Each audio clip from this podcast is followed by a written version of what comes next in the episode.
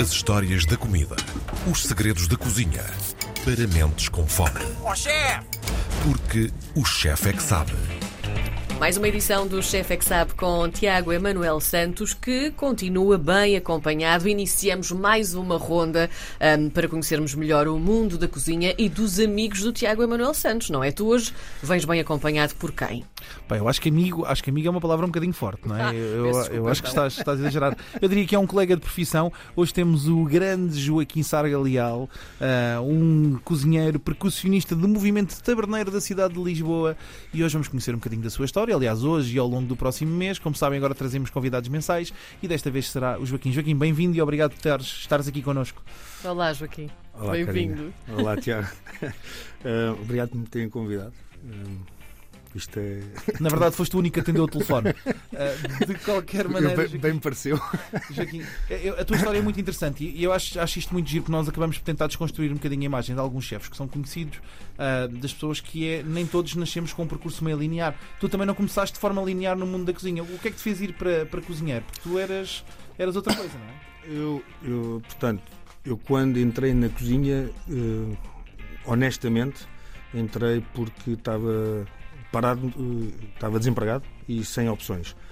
E fui eh, eh, ao aniversário do, do sobrinho, lá do meu primeiro casamento, onde conheci uma arquiteta, amiga da, da minha ex-mulher, que, que estava a tirar o curso de cozinha. E eu perguntei-lhe, por, por coincidência, não, arquiteta, até parece que tinhas uma boa carreira, que e ela, é pá, não, escritórios, computadores, e já estou a bater no microfone. Hum, É só para manter, para manter o tema, não é? Que é o que tu fazes com os E- funcionários. e- portanto, exatamente. Também faz sentido. também Possas é- manter a temática. aqui neste É manter a temática. Hum, e, e ela falou-me maravilhas do curso, que era um curso, era o primeiro curso em Portugal em inglês. eh, na- Sim, mas tinhas de ter, tinhas ter, tinhas ter um bichinho para, para cozinhar. Já devias Epá, gostar de cozinhar. E Quando fui para a faculdade, vivi numa casa com 12 nacionalidades diferentes. Eh, havia os paquistaneses que cozinhavam cebola até ao infinito, depois era um, um fedor na casa, depois vinha a chinesa que fazia o arroz com os legumes, era um- com aquele óleo de palma queimado. E eu um dia que me irritei a dizer: "Bah, acabou, agora eu cozinho para toda a gente. E Coitados. Mas já Epá, trazias esse gosto pela cozinha ou, ou começaste a treinar alguma coisa? Eu, aos 18 anos, eh, um bom filho que era, peço já desculpa aos meus pais, eh, revoltei-me e fui ver para o Alentejo, para a quinta da minha avó. Eh, Saí de casa, o meu pai é um tirano, a minha mãe é bruxa mãe, e no Alentejo eh, fui tentar acabar o liceu, sem sucesso, eh, e fui, comecei a trabalhar na, na quinta, que tinha sobretudo era caça, nozes e, e vinho, e passava muito tempo sozinho. E ao passar tempo sozinho, apesar que tinha uma governanta, né, eh, fugia à noite e tal, já tinha 18 anos, ia para os copos, A Chiqueza com governança. chegava é à casa. eh, Não, os caseiros eh, trabalhavam, claro. tomavam conta da. É, coisas perfeitamente normais, nós estamos habituados. Todos nós E- temos.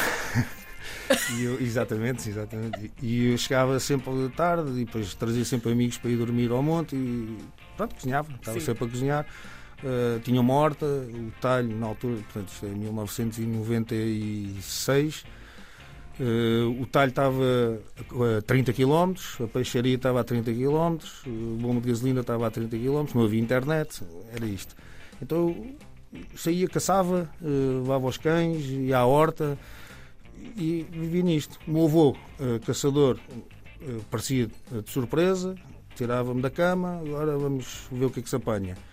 E chegava à casa, saímos às 5 da manhã, às vezes eu chegava às 4 da noite e tal, e às 5 já estava de pé, pelo frio, pela geada, o que fosse, ou pelo calor. E eu ia, caçávamos o que fosse, uma perdiz, um- uma lebre, um coelho. Às vezes ele aparecia já com, com um javali, por exemplo. Eh, e enfiava-se na cozinha comigo, eu ficava ali a olhar, um copo de vinho, tal, tal, tal, e sempre comecei a ver estas coisas. A minha avó fazia um cabrito eh, incrível, num forno a lenha, que entrava às 5 da manhã, porque comemos às 2 da tarde. Maravilha. Eu ainda tenho esse forno, eh, eu ainda tenho esse forno, quando, quando a Ah, minha eu- família vendeu a propriedade, eu fiquei, fiquei Ficaste com o forno, fiquei Não, por menos pensei que ficaria. tinhas ficado com o cabrito. O cabrito dura até hoje. Ficou tão bom que dura até hoje. Então é esse que surge o teu, o teu bichinho que surge o teu bichinho Sim. pela cozinha, é isso que leva-te a ir tirar ao curso de cozinha, mas, mas já foste na perspectiva de vou cozinhar, vou abrir um espaço. Ou... Eu, eu fui, portanto, nesse, nesse festa de anos, foi um domingo, na segunda-feira fui à escola informar-me do curso que essa arquiteta estava a fazer e disse: ah, pá, as inscrições acabam hoje. E eu estava desempregado, nem pensei. Eu juntei a papelada toda, inscrevi-me Uhum. e fui aceito, eh, mal dos meus pecados. Então comecei a tirar o curso sem pensar muito no assunto. Comecei no desenvolver do curso, comecei a ver muita malta, hum, as coisas estrela Michelin e o- aquela. Toda a gente é chefe. Eh, Isto afinal não é um curso de cozinheiros, é um curso de chefes. Era a sensação que andava lá. E eu foquei-me naquilo que eu queria comer. Eh, se me pedirem para fazer sushi, eu sou cozinheiro há 12 anos, eu sei cortar peixe, sei limpar peixe, não sei, não sei servir sushi. Porque eu não, eu não cresci a comer sushi. Nunca fui ao Japão, portanto não me atrevo. Eh, percebem? É-. É, uma coisa assim. Agora, pá, embora fazer um spa de borrego, embora limpar uma lebre, embora coisas vou. sujas, favas. eu, só, eu só sei cozinhar coisas de tacho, na verdade. Eh, quer dizer, sei. Quem diga que eu sei, não é? O Tiago discorda comigo. Discordas? Não, não discordo. nada. O Joaquim, o, Joaquim, o Joaquim é uma figura muito austera, que muitas vezes tende a intimidar um pouco pela, pela sua presença física, mas na verdade é um, é um, é um doce. pá. O Joaquim é uma pessoa com, com um senso de lealdade muito, muito nobre, e- e daquelas pessoas antigas, sabes? Aquelas pessoas jovens, mas que têm aquela mentalidade dos antigos, Sim. em que a palavra vale e a lealdade e a perseverança. E, e eu, eu gabo muito isso no Joaquim. Eu acho que se ele aprender a cozinhar nos próximos anos, será uma pessoa de muito sucesso. Não, é um, é um Sal, tremendo cozinheiro, é um Sal, excelente sal. cozinheiro. É um excelente cozinheiro e é um cozinheiro muito honesto e muito íntegro. Portanto, podem visitar os espaços do Joaquim que garantidamente não, não vão sair defraudados pela expectativa. Obrigado. um bocado de pressão agora. Não, não sem pressão nenhuma. É verdade, eu acho, acho a tua comida tre- tremendamente deliciosa. Acho que és um cozinheiro inventivo dentro daquilo que é alguma da tradicionalidade. Ahm, acho que não cais em jargões simples, fáceis. Trabalho, tentas trabalhar produtos diferenciadores e, acima de tudo, apresentas sempre com muita honestidade o teu trabalho. Ou seja, eu vejo-te muito despido de pretenciosismo naquilo que tu entregas e acho que é tudo muito honesto. E eu acho que nós não podemos pedir mais a um cozinheiro ou a um, um chefe de cozinha, muito menos a um taberneiro. Não é? Pois, eh, sim, eu, eu, não. Eu quando comecei a fazer uma piada, quando diziam, ó chefe, ó chefe, eu, dizia assim, eu não sou chefe, sou cozinheiro, chefes não trabalham.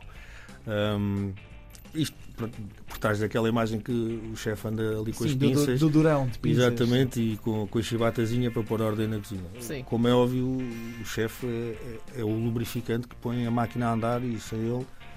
eh, outras pessoas podem substituir, mas se calhar a máquina não trabalha tão bem. Eu, eu não, como não tenho grandes pretensões, eu, eu gosto é de cozinhar e servir as pessoas e depois, se calhar, dois dedos de conversa. Hum, ouvir sempre as críticas, que toda a gente sabe cozinhar melhor que, que o taberneiro. Eu sou taberneiro, porque gosto de ir à raiz. eh, Toda a gente que agora tem este, este, este discurso de gosta de ir à base, à raiz, à história. Eu gosto de ir àquilo que eu me lembro de comer. Eu acho que há uma frase muito bonita tua que tem a ver com essa questão da ditadura do gosto. Não é? Nós somos constantemente avaliados por pessoas que têm muito menos formação profissional do que nós, mas que são muito mais especialistas do que, ela- do que nós no seu próprio gosto. E eu acho que se, quando, quando nós começamos a ter clientes que digam ah, eu não gosto e nós aceitarmos porque não gosto está tudo bem, ah, não vamos ter grande, grande, grande paz de espírito. Porque de facto nós temos, trabalhamos muito e às vezes as pessoas não têm essa noção para, para darmos um resultado. E às vezes as pessoas não gostam e está tudo bem. Mas eu, o eu não gosto, eu aceito. Eh, Eu não aceito, é, isto está mal feito. E, pá, e quando pessoas, sei lá quem é que elas são, de onde é que vêm, só uma vez fritaram um ovo na vida, dizem-me que isto, isto não é assim que se faz, porque eu digo eu- e tu já me conheces, pronto, eu sou taberneiro e sou conhecido por não ter assim grande tato nas relações eh, com pessoas. A minha mulher diz que eu devia estar preso numa gaiola. Por isso é que tens um restaurante chamado Os Papagaios. Exatamente. Eh, Eu pergunto, digo, respondo quando é o isto está mal feito, eu digo, olha, desculpa, não lhe perguntei nada, não estou interessado. Eu, eu, eu queria só pormos aqui um hashtag que sai deste episódio para terminarmos, e se calhar terminamos este episódio porque vamos continuar a falar da tua história taberneira e de alguns casos insólitos que existiram nas tabernas de Lisboa. Que é o hashtag que é se podemos usar o meu corpo, as minhas regras, a partir de hoje, nós, chefes de cozinha, vamos começar a usar o hashtag a minha casa, as minhas regras. E portanto, nós cozinhamos aquilo que achamos que é pertinente. Se o cliente não gostar, agradecemos que não volte. Fica combinado, fica combinado. Chefe Tiago Emanuel Santos em mais uma edição do Chefe é que Sabe, hoje com Joaquim Seraga Leal e assim será também nas próximas edições.